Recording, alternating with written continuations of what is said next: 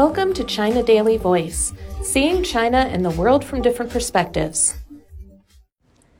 Tourism industry hits record highs over Spring Festival holiday. China's tourism market showed a better than expected performance over the just ended eight day Spring Festival holiday, which started on February 10th. Some overseas destinations also offered goodwill gestures and created a festive atmosphere for Chinese travelers. And Spring Festival, or Lunar New Year, has officially been listed as a United Nations floating holiday starting this year, which means UN bodies are encouraged to avoid holding meetings on that day. The latest figures from the Ministry of Culture and Tourism showed that traveler numbers, as well as tourism related revenue during the holiday, reached record highs thanks to people's ever stronger desire to travel, ample market supplies, and good tourism policies.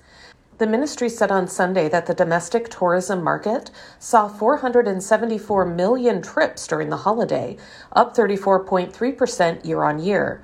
The number marked a 19% increase compared with the same holiday period in 2019. Domestic tourism related revenue reached 632.69 billion yuan, $87.95 billion during the holiday, a striking increase of 47.3% year on year and 7.7% growth from the same holiday period in 2019.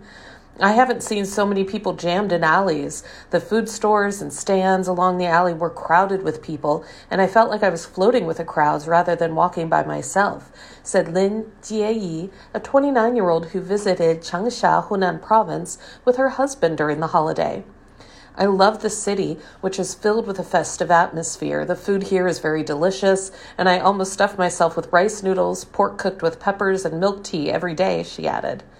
Xiao Peng, a researcher with travel portal Qunar, said that the longer holiday this year, it usually lasts seven days in other years, made tourism focused trips a more popular choice among the Chinese. Southern destinations with warmer climate or tropical views, such as Kunming, Yunnan Province, and Sanya, Hainan Province, remained top choices for tourists, according to travel agencies. Return flight tickets in economy class departing Sanya were sold out early, leaving only tickets in business or first class. Tuniu, another travel portal, said that destinations and museums with a rich cultural atmosphere or those highlighting cultural elements of the dragon were favored by travelers marking the beginning of the Year of the Dragon. In addition, some northern destinations with snow and ice views also proved popular during the holiday. Among them, Harbin Ice Snow World in the northeastern province of Heilongjiang received 329,000 visits from February 10th to Wednesday, the first five days of the holiday, with the traveler number marking a surge of 115% from the previous year, according to Harbin's Culture and Tourism Bureau. In addition to the prosperous domestic tourism, the inbound and outbound tourism market also delivered a surprisingly good performance during the holiday. The Culture and Tourism Ministry said that around 3.6 million overseas trips were made during the holiday, while the Chinese mainland received about 3.32 million visits from overseas travelers.